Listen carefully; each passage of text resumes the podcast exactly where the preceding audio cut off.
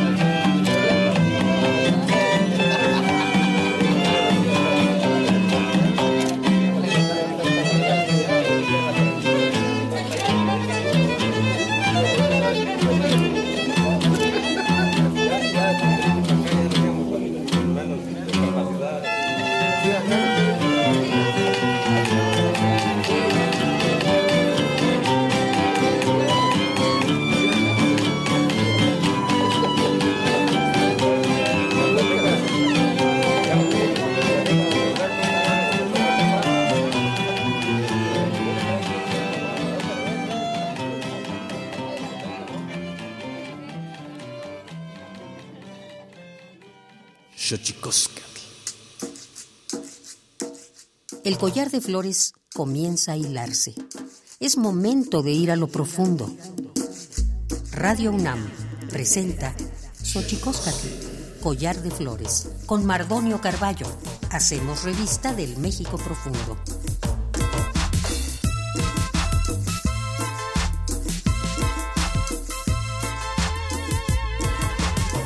Queritzoquen tatamen, guananame, ichpocame, telpocame, oquichpilme, siguapilme, guan nochitlen techcaquin panni, huescatepochtlahtoli, teni, cuelli, tlamachtiancali, y tocan Universidad Nacional Autónoma de México, tohuantiyolpaquin, pampanican, timitzelian, panni, tochantlen, Tito Caltijken, Xochicosca, el collar de flores, Nama, Timosanilosen, y nombre tu Juan, Poyuan, eh, Juan, Camahuisen, Nopatlen, Quislian, Tlatzotzontli. Hola, ¿qué tal, señoras y señores, niños, niñas, jóvenes, jóvenes y todas y todos aquellos, aquellas que nos escuchan a través de este invento hermosísimo, maravilloso que es la radio, la radio de la Universidad Nacional Autónoma de México. Nosotros muy felices eh, de eh, recibirles en esta casa a la que hemos eh, dado el nombre de collar de flores. Sin duda hoy un agasajo porque vamos a platicar con dos grandes, dos grandes amigos a razón de la música, con Eduardo Limón, que seguramente usted ya conoce, porque es un hombre que además de escribir, también hace medios de comunicación y seguro le ha tocado verlo en algún lugar. Y por otra parte está con nosotros también nuestro queridísimo Alberto eh, Benjamín Aguilar Cortés, eh, chef del convite, pero eh, también un melómano impresionante que ha llevado estas dos virtudes sensitivas a terrenos muy importantes porque de eso vamos a hablar hoy. Vamos a hablar de un festival que se llama Jazz Book, que está a puntito de ocurrir. Pero antes de que otra cosa ocurra, vamos, vamos con nuestra sección que nos recuerda lo, lo bien que lo hemos hecho en veces, pero que sobre todo nos recuerda lo mal que lo hemos hecho. Vamos pues con nuestras efemérides en derechos humanos. Tonalámatl o la ignota efeméride.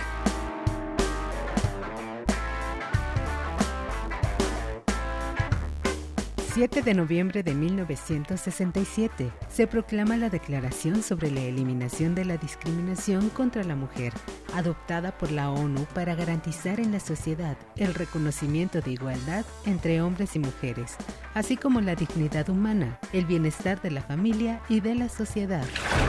8 de noviembre de 1960, John F. Kennedy es elegido presidente de los Estados Unidos de América apoyando la integración racial y de los derechos civiles. 10 de noviembre de 1810. En España, las Cortes conceden la libertad de imprenta. Desde entonces, cualquier individuo podrá escribir y publicar sus opiniones políticas sin necesidad de revisión previa. 11 de noviembre de 1887. Los mártires de Chicago son ejecutados en la horca iniciaron la huelga el 1 de mayo de 1886 para pedir jornada laboral de 8 horas y derecho a huelga. 12 de noviembre de 1818 nace Elizabeth Stanton, feminista estadounidense, quien con Lucretia Coffin Mott organizó la primera asamblea en defensa de los derechos de la mujer. 13 de noviembre de 1963 la ONU pide a todos los estados abstenerse de suministrar petróleo a Sudáfrica como medida para reprimir, castigar y terminar con el apartheid.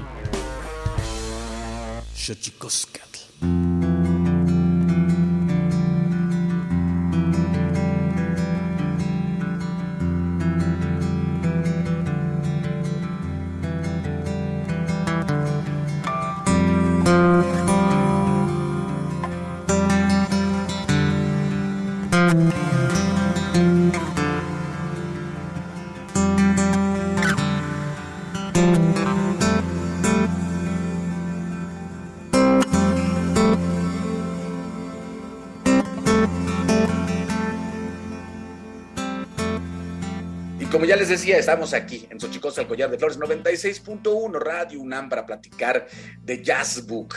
Jazzbook, un festival que lleva ya varias emisiones, que se hace en conjunto o en conjunción eh, con el esfuerzo de muchas eh, personas, muchas instituciones y sobre todo de la imaginería de la imaginación de los amigos del Convite. El Convite es un restaurante que si usted no ha visitado en la colonia Portales, allí en la calle de Ajusco, eh, donde Alberto Aguilar es el chef, pero además con una suerte eh, de relación eh, amorosa, afectiva, familiar, han hecho de este espacio un espacio de degustación para todos los que amamos este lugar, que no se queda en eso, sino que entre otras cosas, entre otras cosas, eh, apuesta por la música.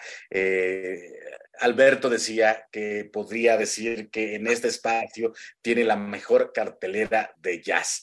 Y eso me consta porque uno puede ir y encontrarse con grandes, grandes, grandes músicos de jazz en este lugar llamado El Convite. Pero hoy lo que nos convoca es Jazzbook.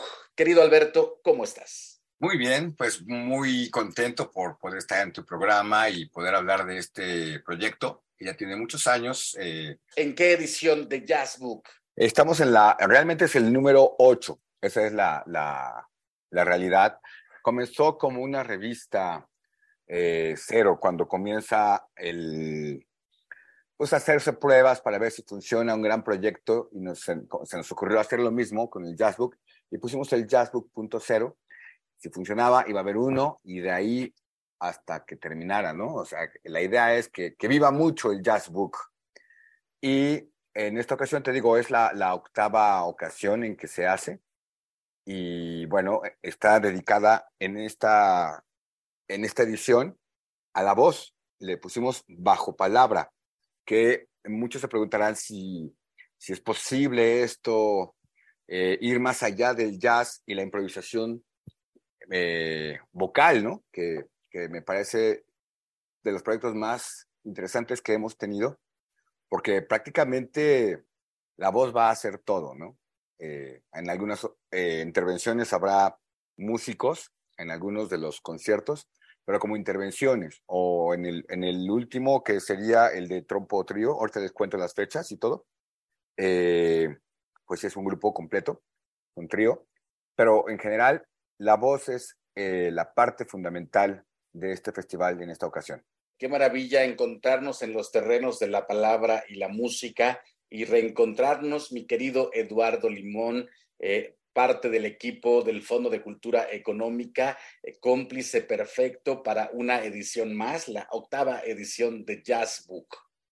Sí, efectivamente, mi querido Mardonio, me da muchísimo gusto saludarte, saludar a mi querido Beto y a todas, todos quienes te escuchan a través de estos prestigiosísimos micrófonos. Sí, fíjate, a nombre del Fondo de Cultura Económica, puedo decir que es verdaderamente un gusto habernos vinculado de manera tan articulada con Jazzbook, toda vez que esta clase de programación cultural, los conciertos que se han diseñado, eh, en realidad vinculan a la comunidad con las librerías y también con una actividad cultural que nos entusiasma muchísimo. Imagina figuras de tu talla y de la misma, ¿no? Catadura de gran calidad se van a presentar en la red de nuestras librerías, en algunas de nuestras librerías aquí en la Ciudad de México, y eso nos tiene muy contentos, Margonio. Mm.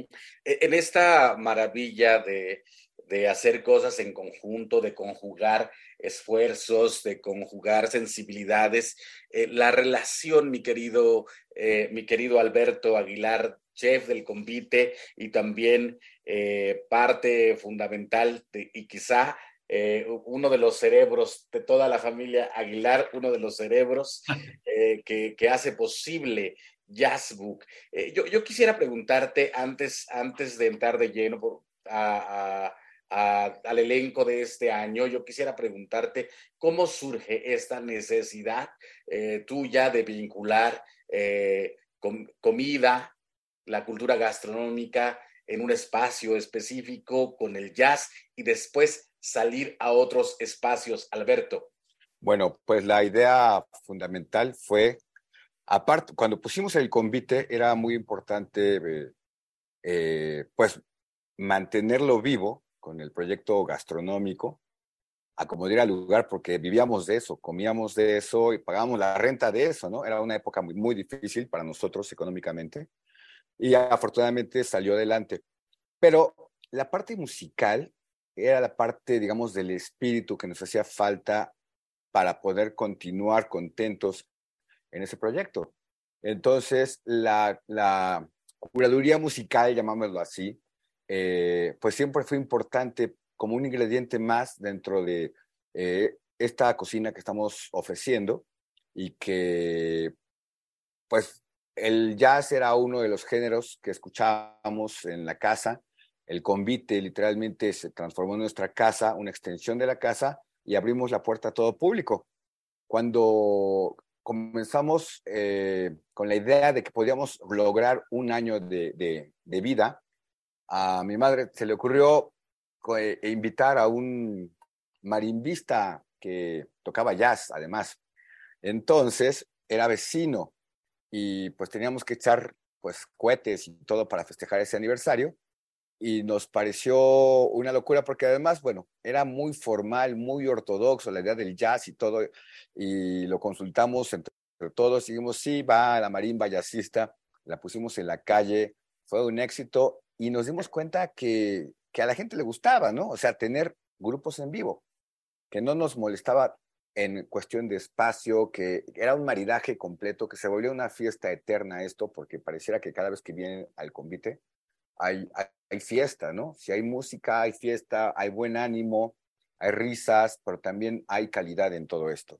Y se fue haciendo ya una tradición posterior cuando empezamos a programar primero una vez al mes y después se fue haciendo un poco más estrecha la agenda y Edgardo eh, pues eh, tuvo la función, creímos en su gusto musical y nos fue llevando con, con, sus propuestas de, de, agenda a, grupos que habíamos escuchado eh, estudiando, como nosotros, ¿no? Comenzamos con una generación de músicos que habían estudiado prácticamente a la par de nosotros, nosotros en la, en la Escuela de, Artes de la UNAM, eh, mi hermana en la, Escuela de Teatro, y estos músicos en la Nacional y en la Superior de Música. Y entonces teníamos vecinos que, que tocaban por acá, que ensayaban, que hacían cosas, y se nos ocurrió empezar a invitar a gente conocida de alguna forma, pero que resultaron ser grandes músicos. Y se volvió toda una generación que cambió eh, que tomó la estafeta de una, de una generación de jazz que ya venía, pues, eh, cansada, digámoslo, ¿no? Y ellos venían a renovar completamente la escena con, con, con igual, con, con y con, con música clásica del jazz, pero también proponiendo de una forma diferente, eh, muy, yo diría como de ruptura, parecido a lo que ocurrió en la pintura, pero con la música de jazz, entonces proponían formas diferentes de, interpretar, eh, de tocar su música. Eh, hicimos clic, les gustó el ambiente, nos gustó lo que tocaban. Fuimos eh, haciendo conciertos casi cada semana, empezó a, llenarse algunos días. Y esto nos llevó a una preocupación mayor, no solamente a la idea de, de, programar música, sino a saber la condición en la que la música se difundía. Entonces, había unas cosas que, que no nos checaban y era que llevaban para vender discos quemados ellos mismos y anotado el nombre con plumón negro. Y no nos gustaba, como que no estaba padre vender discos, porque no se iban a vender, nos parecía una cuestión que faltaba en cuestión de presentación y de... Entonces nos ocurrió empezar a apoyar producciones de discos con dinero para que pues tuvieran una mejor presentación, porque sabíamos que podía funcionar. Al final teníamos una formación académica, artística, estética muy, muy, muy fuerte, y eso era como parte de, pues de, si vamos a tener músicos, si van a vender eso, que la gente se lo crea en serio, ¿no? Y bueno, eso nos llevó a hacer otro tipo de cosas como el, el Festival Jazz Book. Años después, cuando cumplimos 15 años, se nos ocurrió hacerlo en el Teatro de la Ciudad no sé por qué, ah, fue como una epifanía que, que, se me ocurrió a mí, a mi hermano, y así dijimos, ¿por qué no el teatro de la ciudad? Y, y, y, y bueno, era un rotundo fracaso un día antes, porque sí, se sumaron todos los músicos que participaron en, en, el, en el, festival, todos fueron pagados, tuvimos un catering eh, muy especial porque teníamos un amigo, no lo pudimos hacer nosotros, pero teníamos un amigo que se dedicaba a eso y también fue muy bueno, conseguimos el equipo, conseguimos todos los fierros, eh, pero el, el, la entonces directora del, del teatro tenía una fecha disponible nada más y ese día había un partido de fútbol muy importante, había una cosa muy gigante en el Zócalo. El, el cantante que iba a estar era, era Alberto Cortés y rechazó, dijo, yo no quiero esa fecha porque no va a funcionar nada. Y no lo sabíamos, pero o lo tomábamos o no lo tomábamos. Y pues nos lanzamos, eh, nos dieron el precio, nos dieron el costo, hicimos nuestros números y pusimos un precio súper económico, ¿no? Estábamos cobrando 100 pesos la entrada, pero con la idea nada más de recuperar lo que íbamos a gastar para pagarle a los músicos, pagar la, lo, que fuera necesario, ¿no? El catering, el transporte, eh, ese tipo de detalles que siempre son importantes en una producción. Y apostamos a, a nuestra publicidad, a nuestra difusión, hicimos una conferencia de prensa, no teníamos idea de todo este tipo de cosas que ocurrían, pero eh, resulta que eh, a, ese, primer eh, jazz book le pusimos jazz gourmet. Era, era la, fusión entre nuestra idea de, comida, de platillos que iban a ser musicales, el jazz y los personajes principales eran mujeres además. Era el primer festival donde puras mujeres intervenían como los principales platos, ¿no? Como, como no había, pues nadie, eran músicos hombres, pero las cantantes eran mujeres. Y hicimos nuestra difusión y un día antes eh, teníamos ocho boletos vendidos, que eran los de mi mamá, los de mis hermanos, de mis tías, y pues nos dimos cuenta que iba a ser un rotundo fracaso. No teníamos escenografía, no teníamos, nos llevamos el convite, las mesas, las lámparas, las sillas, las pusimos en el escenario y nos acordamos de una obra que vimos alguna vez donde el público estaba en el escenario y la escenografía era el teatro vacío. Entonces, si pasa eso, pues vamos a festejar el petit comité en el, en el teatro de la ciudad. Bueno, al final eh, no dormimos, nos levantamos temprano, fuimos a hacer el montaje y resulta que había una cola gigantesca de gente que estaba comprando boletos en ese momento. Y el teatro se llenó y tuvieron que abrir el último piso porque faltaba gente. Era una zona que casi no abrían y la tuvieron que abrir por demanda. Había mucha gente. Todos eran clientes del convite, amigos del convite, familia del convite. Eh, pues al final llegó el mensaje donde tenía que llegar y aunque fue un evento privado, abierto a todo el público, pues salió nuestro primer festival. Y a partir de ahí dijimos, bueno, si esto es lo más complicado, pues hagámoslo. Es cuestión de llevarlo a donde queramos, al zócalo, a, donde se dejara, ¿no? Y entonces logramos hacer una buena, siempre alianza con, con, gente que tenía eh, el interés de tener conciertos de calidad, de tener eh, un buen proyecto, un, una buena, un buen producto que a la gente le atrajera y que dejara de ser el jazz en, en estos festivales una música que nadie entiende. Entonces, pues para nosotros, ¿perdón?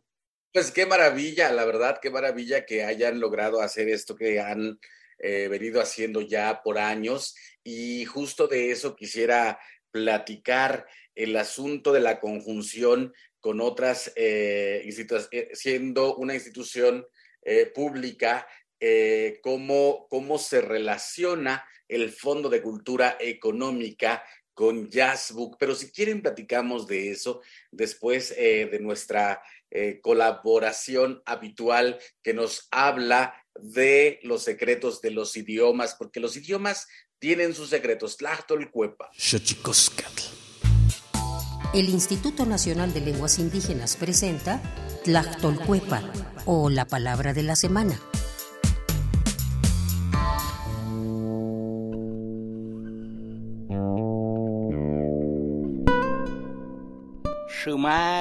Es un término mije que se utiliza para referirse a aquella persona con conocimientos ancestrales que puede intuir la vida de otra. Es el que realiza rituales, ofrecimientos, pedimentos. Por ejemplo, para pedir por la buena cosecha en un hogar o por la vida y suerte de un recién nacido para toda su trayectoria de vida es un sustantivo traducido al español como chamán, que proviene de la familia lingüística mijezoque y pertenece a la variante lingüística mije alta del estado de Oaxaca.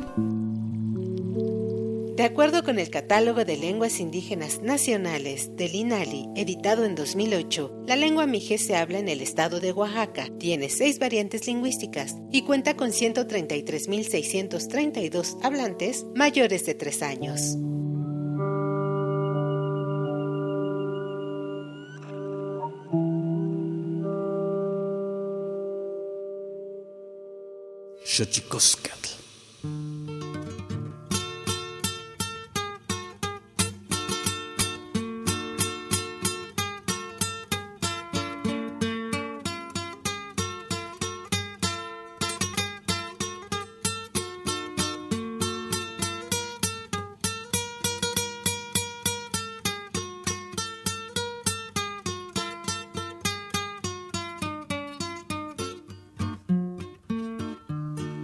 ಸಂಶಯನೇ ಅತಿಯಗಲೇ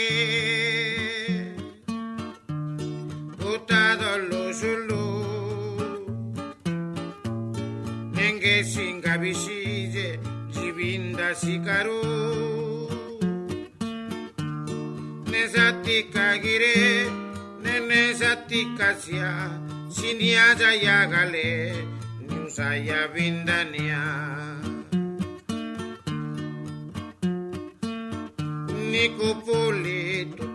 sirabina. Sera kaskuidi de giraronibia Nikupuli tuti sirabina.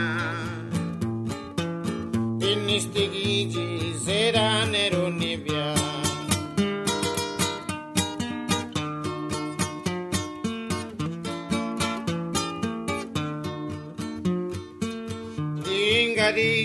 niriyabananana nerindete ninisabizalwa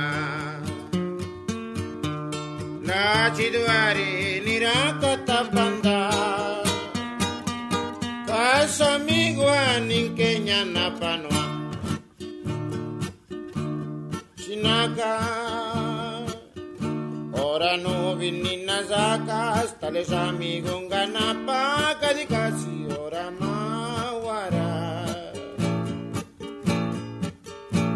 Navia, chukawara ya tu visa, ni tobica ni rillaga, que peñeda guisacana. Queroni, nara ven en la. Nikupuli jiguza Yana di jaringa unibe Shinga inana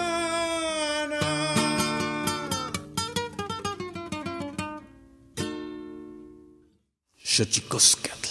Pluriversos PUIC, un mundo culturalmente diverso. Espacio en colaboración con el Programa Universitario de Estudios de la Diversidad Cultural y la Interculturalidad.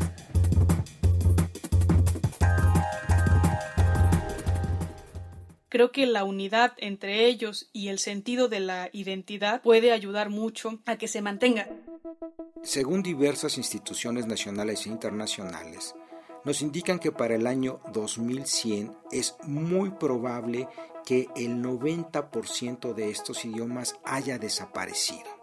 México cuenta con 69 lenguas nacionales, 68 indígenas y el español, por lo que se encuentra entre las primeras 10 naciones con más lenguas originarias del orbe. Para hablar del tema, invitamos a la maestra Verónica Aguilar, lingüista mixteca experta en la conservación de la lengua en comunidades indígenas migrantes.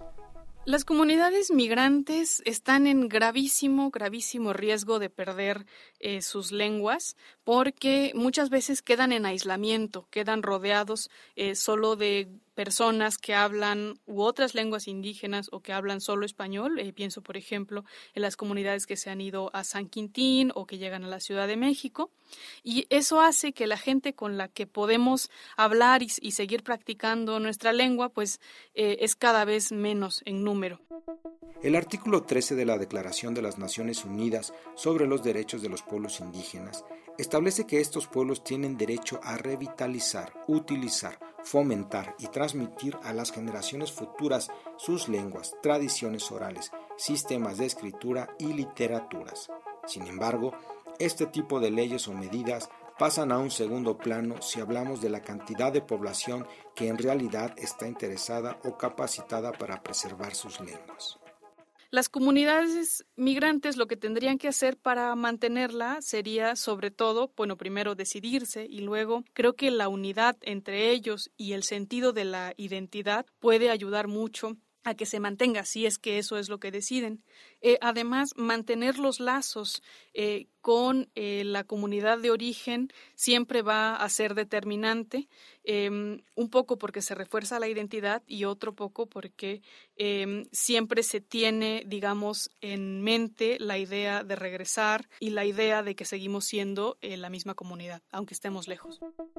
Conoce nuestras lenguas. Ingresa al sitio web del Instituto Nacional de Lenguas Indígenas, www.inali.gov.mx. Ahí encontrarás contenido especializado sobre diversidad cultural mexicana, libros, foros, cursos, entre otros.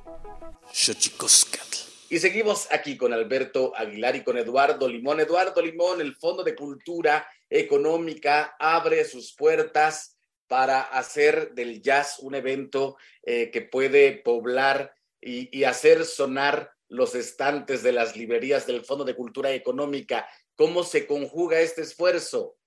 Bien, pues se conjuga, mi querido Merdonio, Beto querido, que me encanta estar al aire ahora con ustedes, a través efectivamente de una, pues mira, infraestructura librera que nos permite, en el caso de la Ciudad de México, implementar los conciertos desde escenarios poco habituales pero que de verdad remarcan mucho la belleza del concierto desde el plano musical, pero también la relación que quienes habitan cerca de las librerías tienen con los mismos inmuebles. Vamos a iniciar el día 9 de noviembre, mi querido Mardonio. Ah, bueno, pues justamente con la fecha en la que eres tú quien se va a presentar ahí en la librería Rosario Castellanos en punto de las 19 horas, ya lo saben, la librería Rosario Castellanos, ubicada ahí sobre la calle de Tamaulipas, en la Condesa, muy cerquita del Metro Patriotismo. El día 16 se presenta el gran y querido Juan Pablo Villa en la librería Octavio Paz, allí sobre Miguel Ángel de Quevedo, cerquísima del metro del mismo nombre. El 23 de noviembre,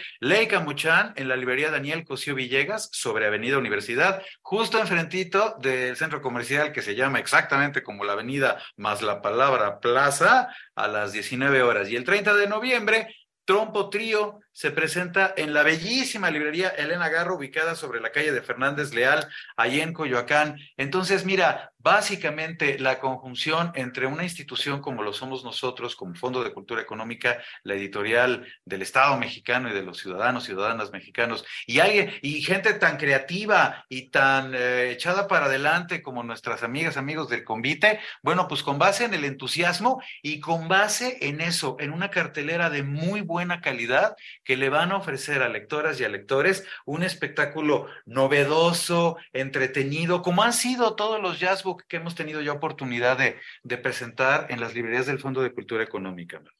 Pues qué, qué, qué, maravilla que pueda haber ese tipo de conjunciones. Y ya, y ya vamos a hacer el comercial completo, entonces, mi querido Eduardo Limón. Yo estaré allá el miércoles en el Fondo de Cultura Económica Rosario Castellanos y ya de una vez les digo que vamos a leer puros poemas de esos que gustan a la gente, nada más por el puro placer y vamos a estar acompañados de Andrés Peña que tocará la jarana y la quinta guapanguera. Vamos a ver qué sale de esa conjunción de palabra e instrumentos huastecos, y, pero tienen un gran cartel y me parece ahora sí momento, mi querido Alberto, de que nos expliques esta apuesta porque sea la palabra, porque de pronto eh, uno, uno no, eh, no coloca la, musica, la musicalidad de la palabra en, digamos, en el, en el argot de la música, eh, sobre todo en el jazz, donde me parece que casi todos entendemos de alguna forma el jazz como una conjunción de sonidos instrumentales. Pues sí, sí, es, es interesante para nosotros poner la palabra como el instrumento más básico de todos, la voz, los sonidos que se pueden hacer con todo esto, pero que, eh, digo, hay una tradición interesante, importante de, del canto, de, la forma de hacer ruidos un poco, yaceando, el, eh, pero no de esta forma en que estamos proponiendo. Estamos proponiendo que en esta conjunción de lo que hemos venido haciendo últimamente en alianza con el Fondo de Cultura Económica, con el Canal 21 o con el Canal 22, con la Radio Educación, con Radio UNAM y con muchos medios, con Horizonte en, su momento, del IMER. Eh, este tipo de proyectos que se vuelven mucho más experimentales porque, pues, como vemos, tú vas a participar en este proyecto de una forma que la gente preguntaría, ¿y Mardoño qué hace en el jazz, no? Entonces, eh, yo creo que es la base, es, es, la musicalidad, es la improvisación, es la, la posibilidad de mostrar que el jazz no es como nos lo enseñaron nada más, ¿no? Entonces, la palabra nos define como, como forma, nos relaciona con la música y la, literatura, nos da identidad. Y este es el caso en el que estamos tocando eh, eh, de manera fuerte, ¿no? Por eso los invitados que tenemos en, este, en esta edición de festival. Juan Pablo Villa, por ejemplo, ¿no? Que es un, un, cantante de mucha experimentación bucal, de muchos sonidos y que ha participado en muchos proyectos cinematográficos, de teatro, eh, de música como concierto coral, pues él en esta ocasión viene, viene, viene solo, pero sabemos que tiene esta capacidad tú, Juan Pablo Villa, Leica Mochán y Leo Soki, de hacer un concierto prácticamente eh, haciendo jazz de una forma diferente. Qué maravilla tenerles aquí para platicar justo de la, de la octava edición de Jazz Book. Y la verdad es que hablando de la palabra, mi querido Eduardo Limón, la palabra, ahora sí que en los, en, los tiempos primeros, eh, la palabra, eh, la poesía tenía una forma hablada, mi querido Lalo Limón, recuperar el sonido de la palabra como una suerte de música que ya, ya contenida en ese sonido que dicta los nombres de las cosas, Eduardo.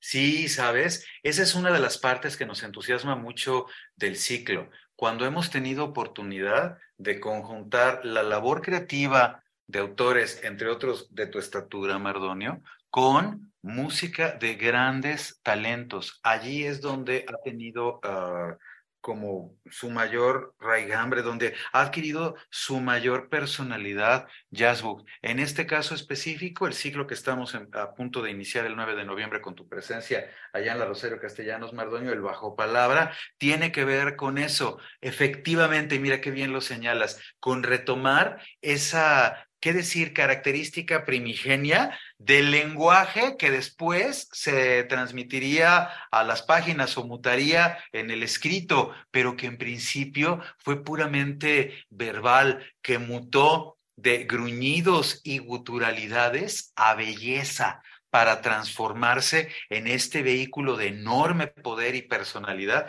que permite Pasado los milenios, aún ahora, la vinculación directa de primerísima mano con lectoras y lectores va a ser muy lindo porque además es importante señalar que los espacios en los que vamos a presentarlos a lo largo, ancho de la Ciudad de México son todos espacios que tienen acústicas distintas, pero en todos los casos acústicas muy benéficas precisamente para eso, para transportar la palabra, para que quienes asistan la pasen bien escuchando textos de gran calidad y asistiendo a un espectáculo lindo dentro de una librería. Sí, por supuesto, parte de la red, ¿no? Del Fondo de Cultura Económica en la Ciudad de México, en el caso específico de la Ciudad de México, pero sobre todo librerías que son o que cumplen también esa función de ser pequeños centros culturales de sus barrios, de las comunidades en las que se encuentran asentadas dentro de la ciudad.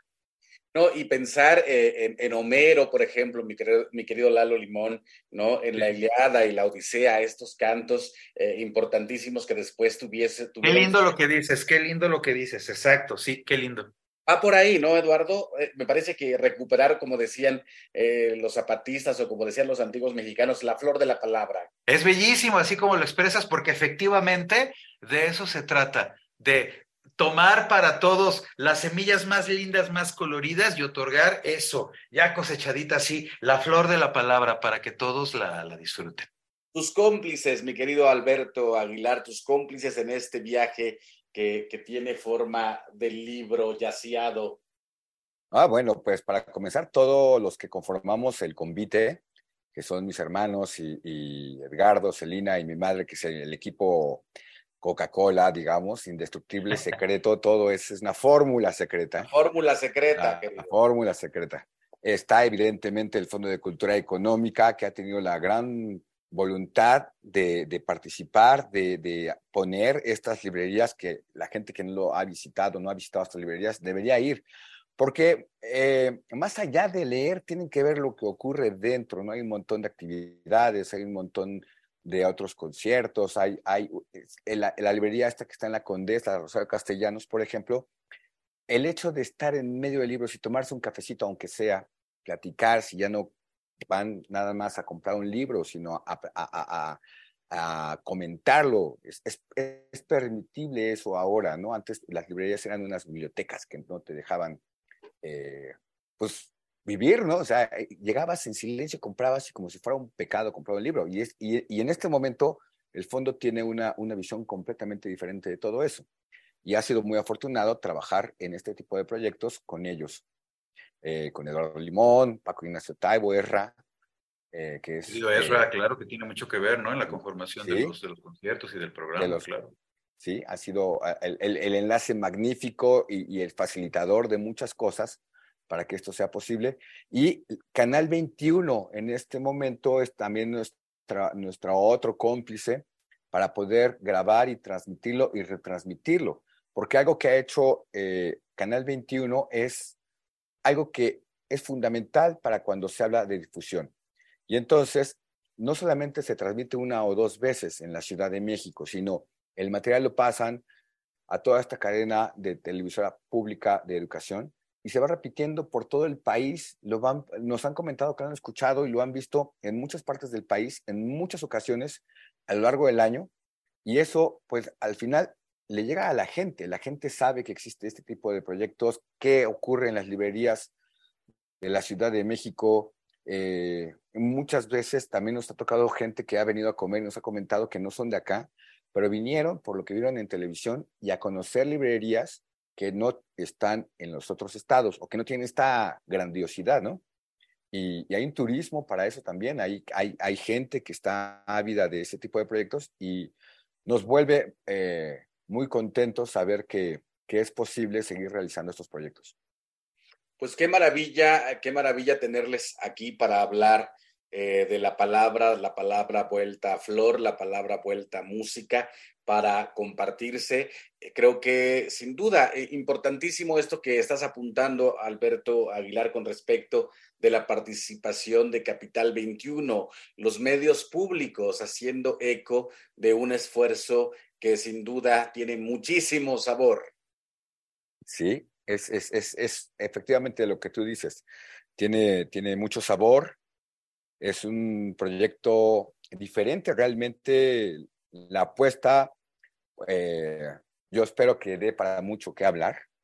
Si la gente va, lo escucha o lo ve en su, en su casa, eh, pues verá que, que no es eh, un típico concierto de jazz pues qué maravilla tener esto, tener estos eventos en la Ciudad de México. Me parece interesante. Ojalá que pudiese ser extensivo a, las librerías del Fondo de Cultura Económica a lo largo y ancho del país. Que, ¿Cuántas tienen, mi querido Eduardo?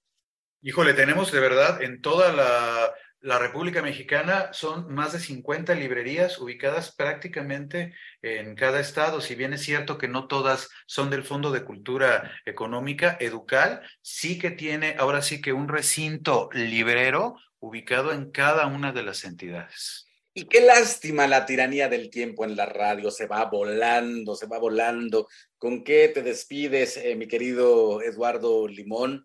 En representación del Fondo de Cultura Económica, parte eh, fundamental de la edición de Jazzbook. Mira, en principio me voy con el gusto enorme de haberte podido saludar, mi querido admirado Mardoni, y saludar a toda tu audiencia. Y además me voy con esta invitación para que todas las lectoras, los lectores, se den la vuelta a nuestro ciclo bajo palabra de Jazzbook en las librerías del Fondo de Cultura Económica en la Ciudad de México, 9 de noviembre, tú a las 19 horas en la Rosario Castellanos, 16 de noviembre Juan Pablo Villa en la librería Octavio Paz, 23 de noviembre Leica Mochán en la Daniel Cosío Villegas y el 30 de noviembre Leo Soki con Trompo Trío en la librería Elena Garro. Todos los conciertos a las 19 horas, todas las presentaciones, una gran calidad y eso, la invitación a todas, a todos a que se den la vuelta a las librerías del Fondo de Cultura Económica.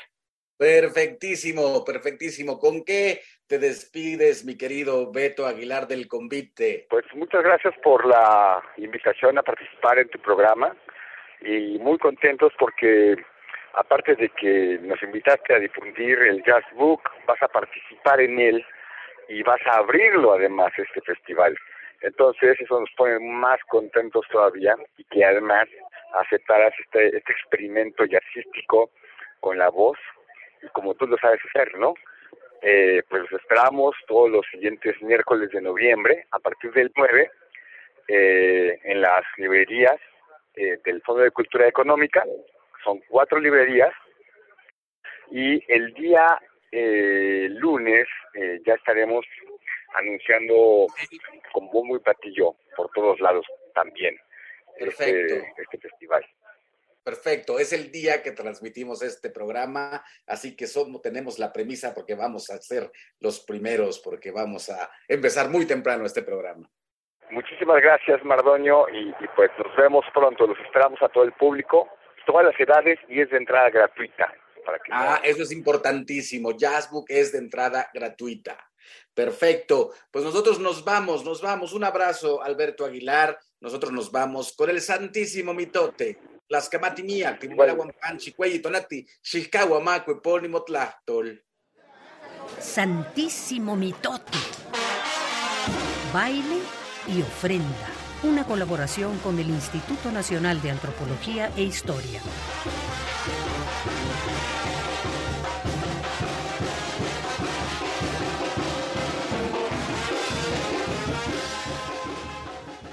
Buenos días. Soy Benjamín Muratalla y desde la Fonoteca de Lina les saludo para comentarles algunos datos de las piezas que escuchamos a lo largo de esta emisión.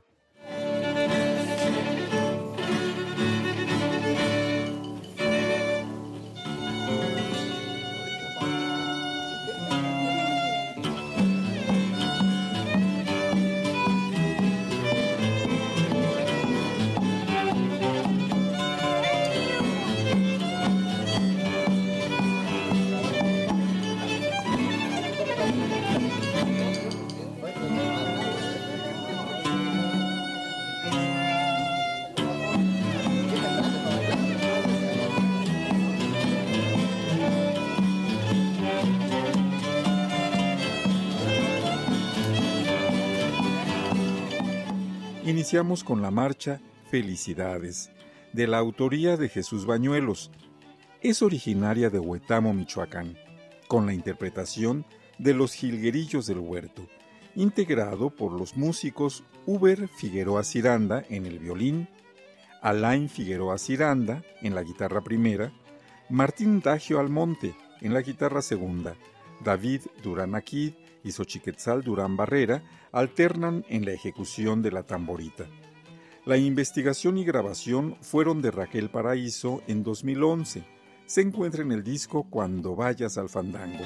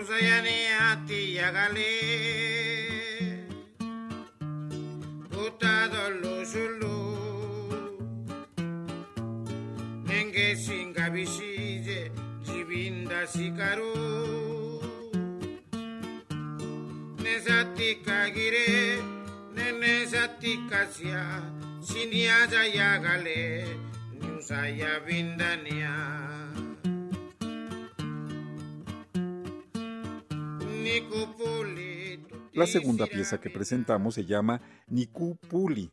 Es un tango originario de Juchitán, Oaxaca. Lo interpreta Luis Rey Sánchez, viejo Lucushu, en la voz y guitarra sexta. Una investigación y grabación de Violeta Torres Medina, realizada en 1979. Se encuentra en el disco Canciones de Vida y Muerte en el Istmo Oaxaqueño.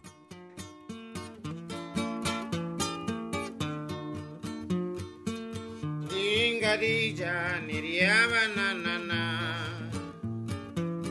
ನೇರಿಂದೆತ್ತೆ ನಿನ್ನಿಸಬಿಸಲ್ವಾ ಲಾಚಿದ್ವಾರಿ ನಿರಾಕತ ಬಂದ ಕಾಸಮಿಗುವ ನಿಂಕೆ ಜ್ಞಾನ ಪನ್ವ ಶಿನಾಗಾ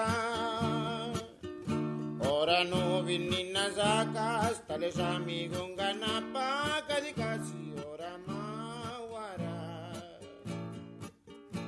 Cerraremos esta emisión y el mes de septiembre con la pieza Male Catalinita, pirecua originaria de Charapa, Michoacán. Los intérpretes son Benito Sierra Rosas en la voz y Cirilo Sierra Hernández en la guitarra. La grabación de Omar Quijas Arias en una investigación de Carlos García Mora y otros investigadores. En 2009 se encuentra en el disco Soy del barrio de Santiago, Tata Benito, Pirecuas de la Sierra de Michoacán. Visite nuestro sitio www.mediateca.ina.gov.mx, donde encontrarán las piezas que presentamos en este programa, así como los discos a los que pertenecen. Soy Benjamín Muratalla. Hasta pronto.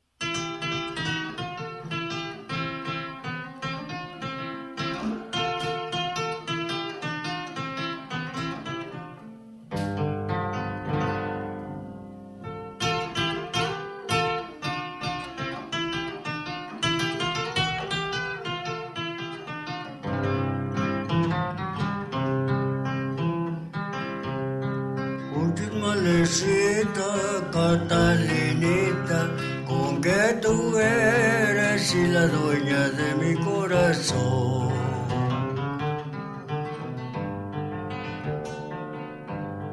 Hortensa tzuki, janin para naka, kashuan para sandar sasasma.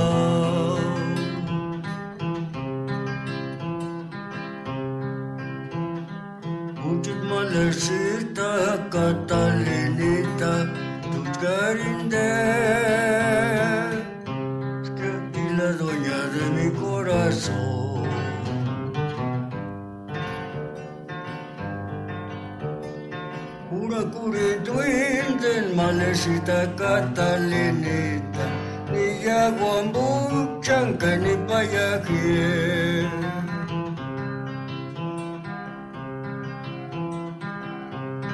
Yo que cámaras que se esmite, es cartomale shankara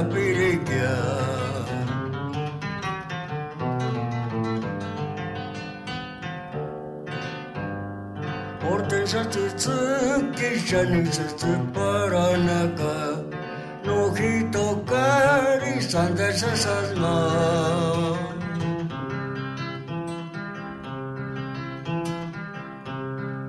Masukin cámaras grises miten, es cartomales, Shankara Piri.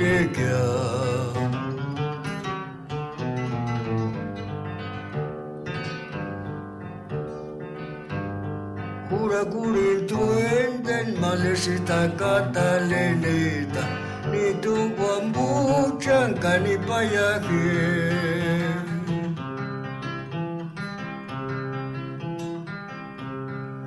Eso que en cámaras que se admiten es cartumale shankara pirikya. Pura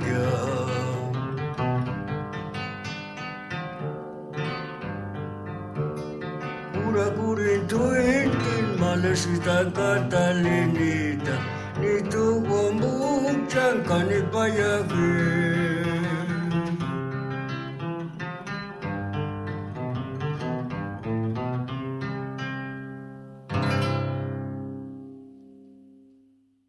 Esto fue Xochicóscatl, Collar de Flores, con Mardonio Carballo. Hacemos revista del México Profundo. Una producción de Radio UNAM. Experiencia sonora.